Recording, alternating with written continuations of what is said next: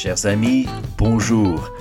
Bienvenue au podcast intitulé Pas seulement au Québec, consacré aux francophones du monde entier qui vivent dans un milieu linguistique minoritaire. Je suis Nico, un franco-australo-canadien, et je vous parle depuis mon studio d'enregistrement situé dans la ville de Saskatoon, dans la province de la Saskatchewan, au Canada. Bien entendu, ce podcast, pas seulement au Québec, s'adresse à tous les francophones, que vous habitiez dans la belle province, en France ou ailleurs dans le monde. Chaque invité va vous faire découvrir son histoire et sa culture, car oui, il y a autant de cultures françaises qu'il y a de groupes francophones dans le monde. Rien qu'ici au Canada, hors Québec, nous avons près de 3 millions de personnes qui parlent le français et qui le vivent tous les jours dans un milieu majoritairement anglophone. Je vous emmène donc en voyage à travers le Canada ou autour du monde, c'est selon, afin de découvrir les récits de mes invités. Ce podcast est un lieu de rencontre où je vais retracer avec eux leur parcours, leurs défis et leur contribution au rayonnement de cette langue qui nous est si chère, le français. Eh bien aujourd'hui nous partons pour la ville de Perth en Australie occidentale. Perth qui est euh, une ville de plus de 2 millions d'habitants. Alors elle est située à l'ouest de l'Australie. Et tenez-vous bien, c'est la ville, la plus grande ville isolée du monde. Parce qu'en effet, quand vous vivez à Perth, eh bien, vous êtes plus près de Jakarta en Indonésie euh, que de Sydney ou de Brisbane, ce qui est assez incroyable. Alors, cette partie d'Australie a été officiellement découverte par les explorateurs hollandais du début du XVIIe siècle, mais en fait, on raconte que ce sont les Portugais qui sont arrivés les premiers dès 1522 par l'explorateur Cristavo de Mendoza. Il découvre l'Australie 250 ans avant James Cook. Donc désolé les Anglais, mais ce coup-ci, vous n'étiez pas les premiers. Alors, personne ne s'y établit vraiment jusqu'aux Anglais, car apparemment l'environnement est assez difficile d'accès euh, d'après euh, ces premiers explorateurs portugais et hollandais à cause euh, ben, des bancs de sable et des récifs. Alors Perth, pour parler un petit peu de cette ville et de sa région, a un climat méditerranéen donc euh, en ce moment, c'est l'hiver, il fait un peu frais le matin, mais rien de comparable à nos hivers canadiens. C'est quand même une ville où il fait bon vivre. Alors son économie est florissante grâce à ses ressources naturelles, en particulier avec ses mines d'or, de fer, de nickel, d'aluminium, de diamants, de gaz naturel et j'en passe. Alors Perth, c'est aussi un grand port, celui de Fremantle, et Fremantle a accueilli en 1987 l'America's Cup, puisque le bateau Australia 2 avait battu les Américains pour la première fois en 1983. C'était effectivement un événement international. Alors, Perth, c'est maintenant euh, ben, le lieu de résidence de mon invité, qui est Sylvie Brassard. Alors bonjour Sylvie. Bonjour Nico. Merci euh, d'être avec nous aujourd'hui. Sylvie est née à Jonquière, au Saguenay, dans la province de Québec. Alors, elle a fait un baccalauréat suivi d'une maîtrise en histoire à l'Université de Laval, au Québec. Sa maîtrise portait sur les abandons de procès dans les actes notariés du XVIe siècle à Aix-en-Provence. Waouh Alors ça, c'est franchement précis. Je pense qu'elle nous en parlera un petit peu plus tard. En attendant, elle a passé un été comme guide à la maison Gabriel Roy à Winnipeg, au Manitoba. Et puis elle est tombée en amour avec la communauté francophone des prairies et accepte un emploi comme animatrice d'ateliers scolaires à la Société historique de la Saskatchewan à Regina. En quête d'aventure, Sylvie quitte la Saskatchewan après 5 ans et s'embarque donc pour l'Australie. Elle a un projet d'y rester qu'une seule année en travaillant comme instructeur de kitesurf, sa passion, qui finalement l'a amené à rencontrer son mari, Christian, qui Euh, c'est assez amusant, et était un Québécois lui aussi. Alors maintenant, ils ont tous les deux ensemble une école de kitesurf et un magasin à Perth. Ils travaillent pour leur entreprise et là, Sylvie a décidé de faire un retour aux études et a commencé depuis un an un doctorat en histoire. Donc je lui poserai la question un petit peu plus tard. Quel en est-il exactement de ce doctorat? Alors, merci Sylvie encore une fois d'avoir accepté mon invitation. Parle-nous un petit peu plus en détail de ton parcours. Merci, Nico, de me recevoir à, ton merveilleux podcast. je dois dire avant de, commencer que le nom de ton podcast est, vraiment bon parce que, bon, pour avoir vécu hors Québec, pour avoir grandi au, Québec, puis pour avoir vécu dans les minorités francophones, euh, c'est quelque chose que, que, je me retrouvais à dire souvent, ah, mais pas seulement au Québec. Euh, donc, je, trouve ton nom, le nom du podcast très, très révélateur. Eh bien, merci. Euh, mon, mon, parcours a commencé, bon, comme québécoise, pas très, pas très consciente de l'existence d'une communauté francophone en dehors du, Québec. Euh, j'ai grandi une, vie normale euh, au Saguenay, puis j'ai fait mes études à Québec, à l'Université Laval, un, baccalauréat, puis une maîtrise en histoire. Puis, euh, bon, après ma maîtrise en histoire, je me, cherchais un, je me cherchais un peu, mais je cherchais un emploi surtout parce que, bon, en histoire, c'est pas trop facile de se placer. Puis, j'avais j'avais rien finalement qui me retenait au, Québec. J'avais pas de j'avais pas d'emploi, j'avais pas de copains, j'avais j'avais juste euh, juste un chat finalement. Euh, puis euh, j'ai raté une opportunité d'emploi à Montréal parce que je ne parlais pas anglais. J'étais extrêmement mauvaise en anglais. Je, détestais l'anglais à l'école. J'avais un minimum possible de, de, connaissances anglaises. Puis j'ai manqué cette opportunité-là d'emploi parce que, parce que je ne maîtrisais pas la langue. Puis euh, je m'étais inscrite sur euh, Jeunesse Canada au travail. Et j'avais même pas fait de recherche d'emploi. C'est un employeur du Manitoba, la maison Gabriel Roy, qui m'a contacté pour, pour, pour m'engager finalement. Euh, le, salaire n'était pas génial, c'était quand même raisonnable, assez pour vivre, mais c'était une hésitation pour moi parce que, bon, j'ai une maîtrise en histoire, puis je vais être guide touristique, c'est c'est pas la, c'est pas très reluisant comme avenir. Bon, mais je me suis dit, euh, au moins, l'occasion va, être là pour moi pour apprendre l'anglais. Donc, quand je suis, quand je suis allée au Manitoba, c'était euh, dans le but d'apprendre l'anglais. C'était un contrat de trois mois. Euh, puis, à ce moment-là, mon cerveau s'est ouvert à la, à la, réalité des, minorités francophones dans l'Ouest. Chose, euh, chose assez amusante. Bon, j'ai rencontré euh, la communauté francophone, les jeunes euh, à Winnipeg. La communauté francophone est très active, surtout dans, la jeunesse qui est, je l'ai pas trouvé était égale en Saskatchewan. La jeunesse n'est pas aussi active qu'au Manitoba. Mais bon, j'ai rencontré la communauté francophone, mais moi, j'étais là pour apprendre l'anglais. Tous mes amis étaient francophones.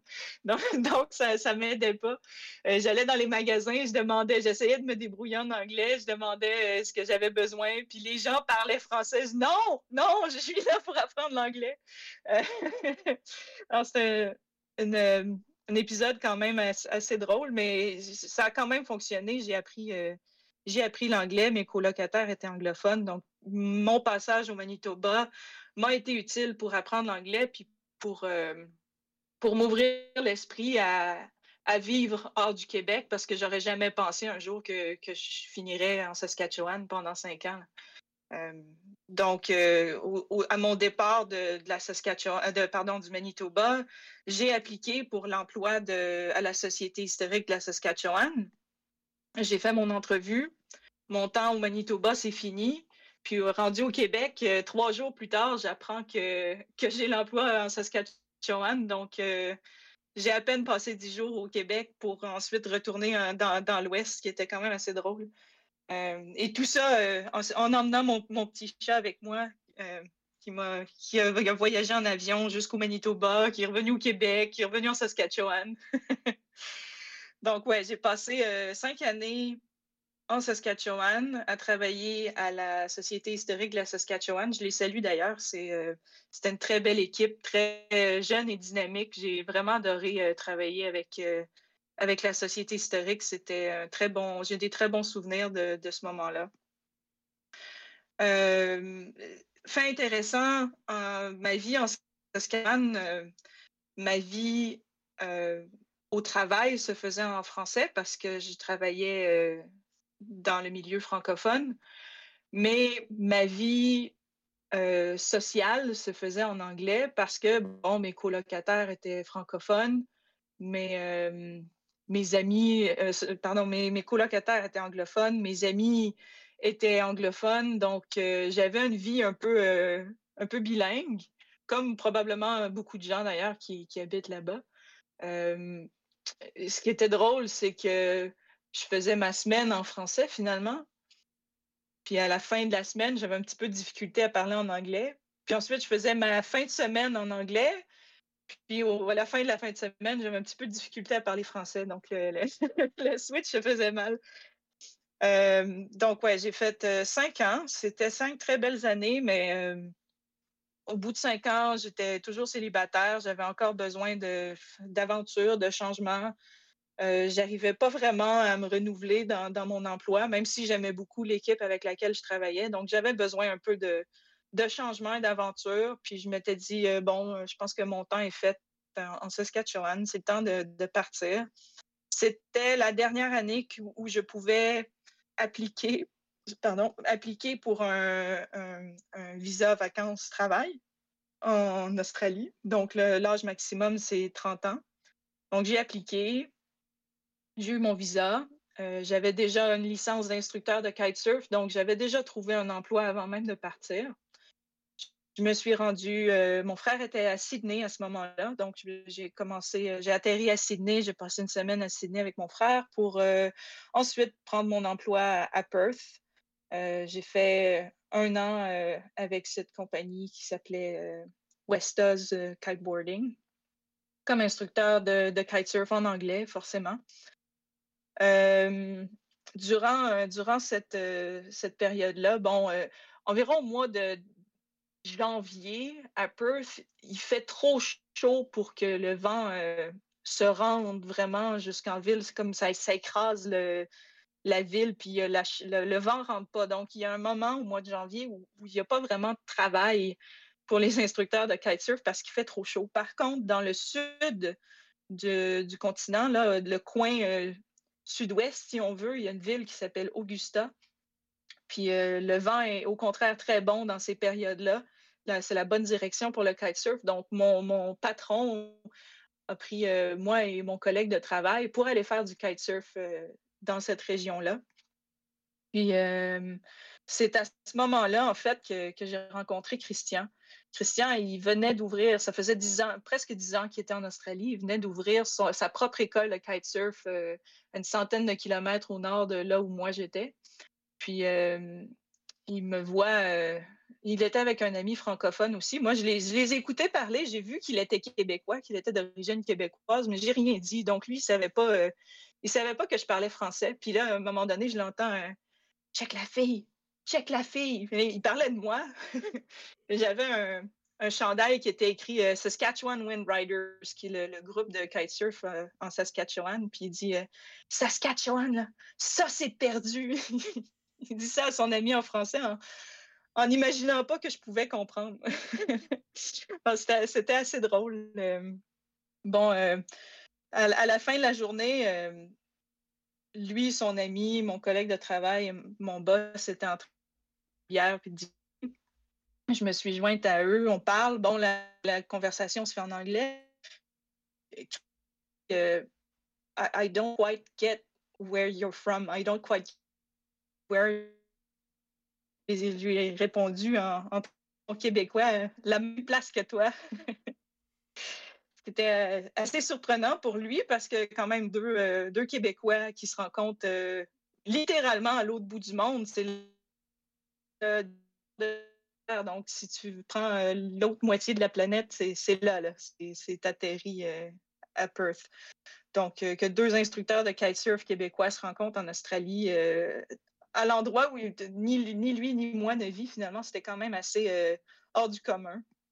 Puis moi, je n'étais pas vraiment en mode en mode cruise ou en mode flirt, si on veut, parce que mon intention n'était pas de rester en Australie. Donc, j'ai n'avais pas spécialement d'intérêt pour lui à ce moment-là. Mais lui, par contre, il s'est dit euh, Waouh, ça me l'apprend.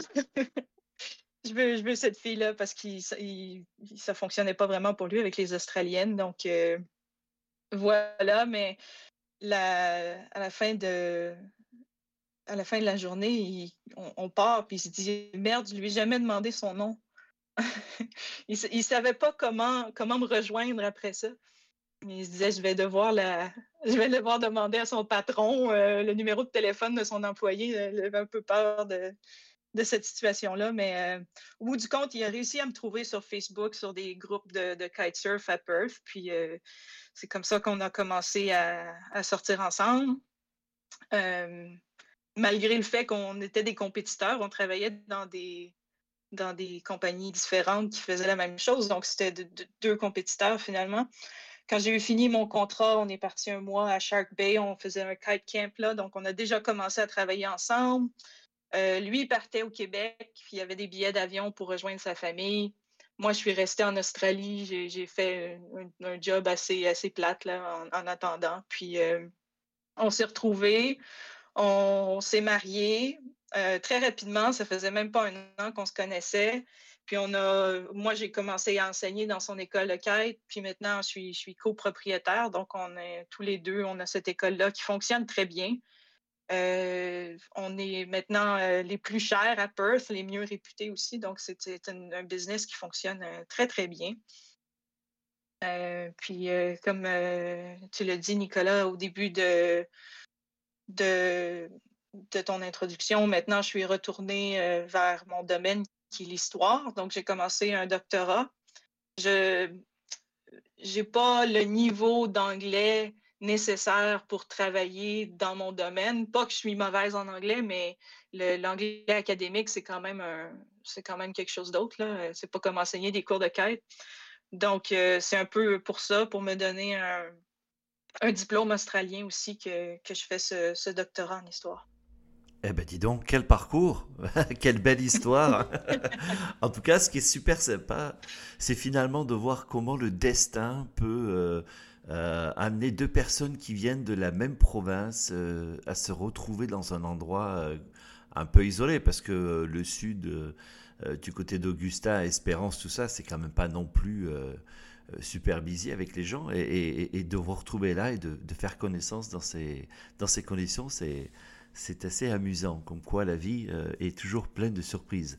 Alors, euh, revenons un peu, si tu le veux bien, quelques instants sur ton expérience, ta première expérience, j'allais dire, dans un milieu linguistique minoritaire qui est le Manitoba et la Saskatchewan tu nous as pas vraiment euh, dit ce que tu faisais avec la société historique et, dans quel cadre finalement tu as travaillé avec eux et, quel travail tu faisais, euh, tu faisais là-bas? Tu veux nous en dire euh, juste deux, trois minutes, un petit peu plus?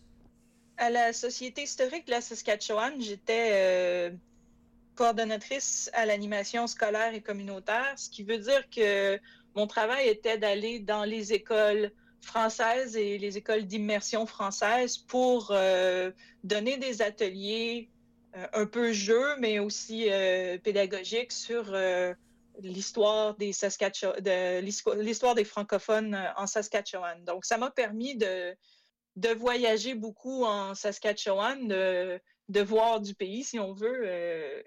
Et, et, et ouais, D'accord. Et, donc, euh, cette histoire euh, de la Saskatchewan, donc des Francescois, hein, puisque c'est comme ça qu'on les appelle ici, euh, tu l'avais appris, toi, déjà, à, travers mm-hmm. ta licence et ta maîtrise, ou il a fallu que tu apprennes l'histoire de cette province parce que tu la connaissais pas? Je, je, ne la connaissais pas quand j'ai eu l'emploi. J'avais quand même une expérience avec le Manitoba parce que j'avais été j'avais été euh, guide touristique à la maison Gabriel Roy. Donc, bon, il y a certains aspects de l'histoire euh, manitobaine qui, euh, qui sont communs à, l'histoire saskatchewanaise, mais bon, quand j'ai pris cet emploi-là, il a fallu que, que j'apprenne beaucoup de choses, ce qui était un bon défi, mais qui n'était pas impossible non plus. Et tu as trouvé que les enfants étaient très réceptifs à l'école, justement, euh, sur, sur cette histoire de la francophonie, des Françaisquois, et de, de, ils arrivent à s'identifier, justement, à, cette culture françaisquoise ben, Il y a beaucoup plus d'écoles d'immersion que d'écoles euh, d'écoles. Donc, euh, pour les, les gens d'immersion, c'est pour les enfants d'immersion, c'est pas nécessairement leur histoire, mais ça, ça m'empêche pas de l'enseigner pour autant parce que c'est c'est quand même un sujet intéressant. Puis c'est des activités en français, c'est souvent ça qu'ils recherchaient. puis mes activités étaient toujours reliées à un jeu. Par exemple, j'avais des activités sur le géant Beaupré. j'avais des pantalons géants. Je mettais un enfant dans chaque jambe du pantalon. Puis j'avais un, manteau où je mettais trois enfants dans le manteau.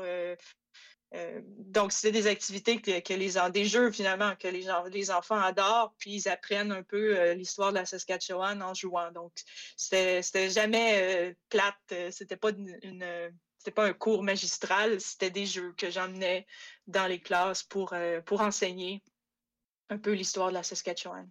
Et être une Québécoise euh, en France-Asquoisie, maintenant on dit comme ça, euh, est-ce que tu trouvais que les, euh, les Françaisquois te traitaient d'une façon différente ou justement parce que tu parles le français, peu importe d'où tu venais, ce qui était important c'est que vous ayez cette langue commune? Oui, je pense que je pense que je pense pas qu'il me mettait de côté ou qu'il me traitait différemment parce que parce que je parle français. Je pense que les, les Françaisquois sont, sont contents d'avoir des, euh, des gens qui viennent puis qui viennent renforcer la, la langue parce que s'il n'y avait pas cette immigration francophone en Saskatchewan, maintenant comme dans le passé, finalement, euh, le, français serait peut-être euh, vraiment, vraiment plus minoritaire euh, s'il n'y avait pas cette immigration euh, mondiale d'ailleurs, parce qu'il y, y, a des pays africains aussi qui immigrent, des gens de pays africains qui immigrent en, Saskatchewan, qui parlent français, qui viennent renforcer cette belle communauté francophone là-bas. Oui, donc la France Asquasie, elle, évolue aussi, elle, change avec ces nouvelles générations et, ces immigrants francophones du monde entier. Tu, penses que c'est euh, euh, c'est quelque chose qui est euh, plus particulier aux prairies ou tu penses que c'est un petit peu partout au Canada où justement on a une francophonie immigrante qui, est de plus en plus importante? Je, peux seulement parler pour, pour ce que j'ai vu au Manitoba parce que, bon, je ne pourrais pas parler pour l'Alberta, j'ai jamais vécu là par exemple, ni ni dans, dans Colombie-Britannique non plus. Donc, je peux seulement parler pour, euh, ce que je connais. Euh, je dirais que effectivement, au Manitoba, c'est c'est plutôt un. Bien qu'il y ait des Québécois qui migrent là, mais il y a plutôt cette racine euh, ancestrale qui, est valorisée. Me mets un peu le pied dans la bouche, là, si, on, peut prendre l'expression. Euh, euh, comment dire? Je vais donner l'exemple du. Euh, c'est quoi le nom du festival qu'il y a à Regina chaque année qui met en valeur les différentes cultures de la ville? J'ai un blanc? le ben, moi aussi, j'aime. Oui, c'est ça. mosaïque, mosaïque. Mosaïque, je crois. Festival Mosaïque. Oui, voilà. Oui. Bon, Festival Mosaïque, si tu visites le pavillon francophone, ce qui est le, pavillon de la communauté, tu vas voir au sein même du pavillon plusieurs cultures francophones. Tu vas voir plusieurs petits spectacles où tu vas avoir euh, de la danse ivoirienne ou euh, je ne sais pas quoi. Puis euh, donc, tu vas pouvoir goûter un peu à toutes ces cultures-là dans le même pavillon. Si tu, euh, y a si tu vas à Winnipeg, il y a un festival qui est un peu le même, je crois, qui s'appelle Folklorama. J'ai un blanc un peu, mais il me semble que c'est Folklorama, où le pavillon francophone est un pavillon canadien-français. Et là, c'est les ceintures fléchées, euh, la tire sur la neige en plein été. Ou, euh, donc, je pense que ça illustre bien la différence des deux communautés. Une qui est vraiment basée sur la racine euh, canadienne-française et l'autre qui est plutôt ouverte sur le monde, je dirais. c'est mon observation. J'ai peut-être absolument tort, mais mon observation de ce que j'ai vu entre les deux provinces, la différence, ce serait ça. Ah, Très bien. Bah, écoute, il euh, n'y a pas de raison que tu aies tort. Hein. tu observes et en plus tu es historienne, donc euh, je pense que tu as toutes les compétences pour faire cette observation. Alors, euh, on parle de culture. On va faire un petit peu le lien avec la culture québécoise. Comment est-ce que tu vis ta culture québécoise en Australie? Parce que bon, les chiffres montrent qu'il y a à peu près 2000 ressortissants français qui vivent à Perth. Je ne sais pas s'il y a des Canadiens français ou des Québécois à Perth, si tu en connais. Mais comment toi tu vis ta culture dans, ce milieu complètement anglophone hein? Parce que là, l'Australie, c'est carrément anglophone. La, différence avec les, prairies, en fait, c'est qu'il n'y a, aucune légitimité francophone. Dans les prairies, il y en a une où, bon, euh, on était pratiquement, les francophones étaient pratiquement là avant les anglophones. Euh, donc, il y, a, quand même, puis c'est un pays, un pays officiellement bilingue, donc il y a quand même une certaine légitimité d'avoir ces francophones-là. Euh, il y a un combat à avoir pour sa langue, alors qu'en Australie, ben, c'est un pays 100% anglophone, puis moi, mon français, légalement, il, il, vaut rien. Donc, il y a déjà cette différence-là où c'est admis que ma vie va être ma vie qui n'est pas privée, je dirais, va être, va être uniquement en, anglais. J'ai la chance d'avoir un partenaire qui parle français, donc nous, on parle français à la maison. Christian a plutôt tendance à, se faire des amis francophones. Je ne dis pas qu'il n'y a pas d'amis anglophones, il, en a bien sûr, mais il y a plusieurs amis qui sont francophones, euh, qui sont aussi dans la, communauté de, kitesurf, surprenamment. Mais bon, on, attire, euh, on s'attire par nos, par nos ressemblances, si on veut, mais bon, euh, on a plusieurs amis qui parlent français. Certains sont québécois. On a des franco-ontariens aussi. On a un franco-ontarien dans la dans la communauté de kitesurf. Donc, il, y a des gens qui sont proches de nous, qu'on voit plus ou moins régulièrement, qui sont francophones. On a un couple d'amis aussi qui ont deux enfants euh, qui, viennent du Québec. Euh, donc, on, a une vie sociale francophone, mais on a aussi une vie sociale anglophone j'ai aussi la chance d'avoir, euh, pour mon doctorat, d'avoir une superviseure qui est néo-calédonienne. Elle parle français. Euh, puis c'était un, prérequis, en fait, pour faire mon doctorat, c'est qu'il fallait que je parle français ou que j'ai des connaissances assez approfondies du français parce que je travaille sur euh, le musée de l'homme à Paris. Donc, c'est, c'est, euh, il, faut, il faut que je puisse lire les sources. Donc, c'était un besoin pour ma, pour ma superviseure pour, euh, pour m'engager sur son projet de, connaître le français. C'était l'avantage que j'avais pour aller décrocher cette bourse de, recherche.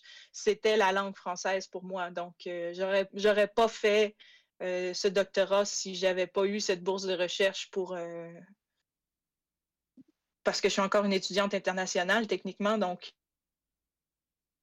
c'est, trop cher pour, pour, mes, pour mes finances. Donc, sans cette bourse de recherche, je ne l'aurais pas fait. Puis euh, j'ai réussi à avoir cette bourse parce que je parlais français. Donc, euh, ben, j'ai aussi cet aspect-là de ma vie qui, qui peut se faire en français. Mes recherches se font un peu bilingue. J'ai écrit ma thèse en anglais, cependant, ce qui, ce qui est une bonne pratique. Euh, bon, un bon défi, je dirais. donc, il y a ces deux aspects, je dirais, francophones dans ma vie. Et ta thèse, le sujet, c'est quoi alors exactement? Bon, euh, c'est toujours bien pointu les sujets de thèse. Euh, je travaille sur euh, l'histoire de l'archéologie du Pacifique. Donc, les gens qui sont allés faire de l'archéologie dans le Pacifique, dans les îles du Pacifique, Hawaï par exemple, ou la, la Nouvelle-Calédonie, et qui, et les gens qui ont écrit l'histoire de cette archéologie du Pacifique, vous me suivez toujours, là? je te suis, je te suis. Euh, ces gens-là ont très souvent omis de parler des femmes qui ont participé à, écrire cette archéologie du Pacifique ou à faire l'archéologie du Pacifique. Donc, moi, je travaille sur le cas précis du Musée de l'Homme à Paris, qui était un musée d'ethnologie, où il y avait énormément de femmes qui, étaient, euh, qui travaillaient ou qui étaient bénévoles qui, euh, il y avait un département d'archéologie du Pacifique, donc qui, euh, qui, qui travaillait sur euh, l'archéologie, pardon, il y avait un département d'études du Pacifique, pas spécialement d'archéologie, mais il y avait des femmes là-dedans qui, qui, travaillaient sur l'archéologie et fait des, découvertes qui aujourd'hui sont encore majeures. Et c'est pas elles qui sont retenues par l'histoire, c'est le nom des hommes. Donc c'est un peu c'est un peu une recherche pour comprendre où les femmes disparaissent dans le, dans le processus de ce qu'on appelle l'historiographie, donc l'histoire de l'histoire. Où, est-ce que ces femmes disparaissent? Euh, le musée de l'homme était très, euh, pour, euh, pour les années sur lesquelles je travaille, qui sont environ 1935, donc juste avant la, Deuxième Guerre mondiale, jusqu'aux années 70, qui est le mouvement de, libération des femmes cette période-là où normalement les femmes, ça devait rester à la maison, s'occuper des enfants. Pourtant, au Musée de l'Homme, il y en avait plusieurs qui avaient fait des études universitaires, des doctorats, qui avaient un emploi au Musée de l'Homme et qui, qui, faisaient de la recherche et qui, euh, qui étaient quand même bien acceptés de leurs collègues masculins. Donc, ils, étaient, euh, quand tu vois les, discussions scientifiques, ils sont, c'est, de, cerveau à cerveau, si on veut. C'est pas, euh, ah, toi, tu es une femme, donc j'écoute pas ce que tu as à dire. Au contraire, ils étaient bien écoutés par leurs collègues. Par contre, on, ne se souvient absolument pas de leur nom. Alors, j'essaie de voir où est-ce qu'elles disparaissent. Si c'est pas dans leur milieu immédiat, si elles sont pas silencées, si on veut, si, elles ne sont pas tues dans leur milieu immédiat, où est-ce qu'elles sont tues dans le, processus de, réception de la connaissance, mais aussi le processus de, de, de se souvenir de cette connaissance-là et qui l'a apportée au monde, si on veut. D'accord, donc en fait finalement de redonner une légitimité, une reconnaissance à ces femmes qui ont fait ce travail et qui n'ont jamais été euh, officiellement reconnu. Ben écoute, c'est un beau projet, c'est comme dirait l'expression, c'est un peu rendre à César ce qui appartient à César. Donc euh, ben, c'est vraiment euh, une belle idée. C'est plus, plus loin que ça d'essayer de comprendre pourquoi et comment euh, elles sont disparues. Parce que écrire, bon, cette personne-là a fait cette chose-là, c'est intéressant, mais ça, ça ça pas d'utilité en tant que tel comparé à essayer de comprendre pourquoi, comment ces femmes-là disparaissent, ben, si on, si on, est, on peut comprendre qu'est-ce qui s'est passé dans le présent, on peut aussi comprendre qu'est-ce qui, qu'est-ce qui, euh, qu'est-ce qui se passe maintenant, euh, pourquoi les femmes sont toujours euh, pas reconnues. ça donne de l'espoir aux futurs chercheurs aussi de dire bon, dans le passé, il y en a eu des femmes, ils ont, accompli des choses. C'est pas toi aussi tu peux y arriver. C'est pas être une femme, c'est pas, c'est pas un empêchement quoi. Oui, eh bien, écoute, un beau projet. Je te souhaite vraiment une, euh, une bonne continuation. Euh, je sais qu'un doctorat, c'est de longues années de recherche et du travail euh, très très pointu. Donc vraiment, toutes mes félicitations pour, pour, ce, pour ce beau projet. D'ailleurs, en parlant de projet, euh, quels sont tes projets d'avenir? J'allais dire, c'est ma dernière question. Le, kitesurf, euh, est-ce que tu vas rester en Australie avec Christian? Est-ce que vous pensez rentrer euh, au Canada un jour? Raconte-nous un peu tes, tes projets d'avenir. Bon, dans un avenir, dans un avenir court, je pense que le projet, c'est de, finir mon doctorat. j'en ai encore, j'en ai encore pour au moins deux ans. Euh, ensuite, bon, euh, moi, j'ai déjà la mi-trentaine, donc le, prochain projet, ensuite, j'imagine, ce sera les enfants. Euh, Christian, Christian et moi, finalement, avons un, business ici qui fonctionne très bien. Notre école de kitesurf fonctionne extrêmement bien. c'est un peu, notre carrière est un peu ici, si on veut. J'aimerais trouver un emploi dans mon domaine dans le cas où c'est impossible, euh, je, vais continuer avec l'école de kitesurf ou possiblement les deux en même temps, probablement les deux en même temps en fait. Euh, donc, nos projets dans un avenir plus ou moins proche, euh, c'est ça. C'est l'école de kitesurf, mes, mes, études, mon, possiblement une carrière dans mon domaine et une famille. notre retour au Québec, c'est pas vraiment on, on, planifie pas vraiment ça au Québec ou au Canada on, c'est pas vraiment dans nos projets. Je pense que notre vie est ici. Ça, me fait. C'est toujours un peu, euh, un peu souffrant parce que, bon, j'ai ma famille, j'ai euh, trois frères au Canada. Euh, j'ai mes parents aussi. Puis tu dis, bon, les parents, ils seront pas là pour toujours. Donc, il y, a une partie de moi qui regrette un peu d'avoir quitté. il y a une partie de moi qui me dit bon, j'étais en Saskatchewan, je les voyais pas nécessairement plus souvent non plus. la distance, c'est pas, ça n'empêche pas nécessairement la fréquence. Il y a des gens qui habitent la ville à côté qui se voient une fois par année, puis c'est tout quoi. c'est un peu plus cher, mais bon, c'est quand même une question de fréquence et non de distance. Je, je, suis encore divisée, mais bon, ma carrière, la carrière de mon mari sont, sont ici, donc j'imagine que c'est ça qui c'est ça qui nous garde ici. c'est toujours intéressant parce qu'on se dit, je ne sais pas où j'allais avec ça. on, se dit, bon, toi, es, maintenant, tu es australienne, mais je suis toujours canadienne.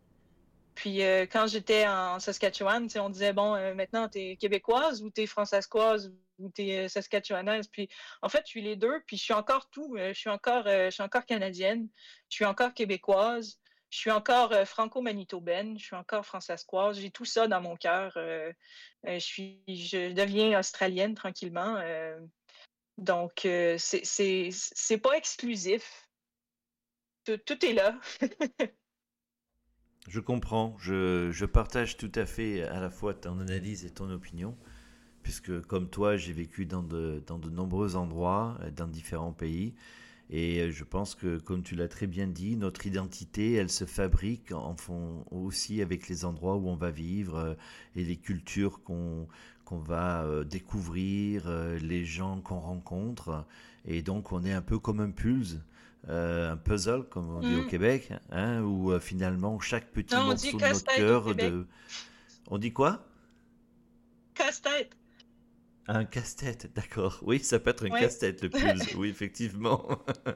et donc voilà, on, est, on, on, continue à grandir et à, et à, vivre ces expériences dans ces endroits différents et, et on devient un peu tout ça. C'est vrai qu'on est euh, citoyen du monde euh, et, je trouve que comme euh, expérience humaine, il n'y a, vraiment pas mieux. En tout cas, moi, je suis euh, très heureux d'avoir fait à la fois ta connaissance et encore une fois, je, te souhaite tout le bonheur du monde et, beaucoup de succès, bien évidemment, avec l'école de 4 sœurs. J'espère un jour pouvoir venir et, enfin apprendre ce sport qui. Je fais de la planche à voile, mais ça n'a rien à voir. Et donc, euh, j'aimerais bien essayer ça un jour, un jour ou l'autre. Et puis, euh, Perth, c'est quand même un bel endroit pour faire du kitesurf, donc euh, ça donne encore, encore plus envie. Et puis, bon, bon, bon fin de doctorat et bonne chance, bonne chance à toi et, et puis plein de bonnes choses.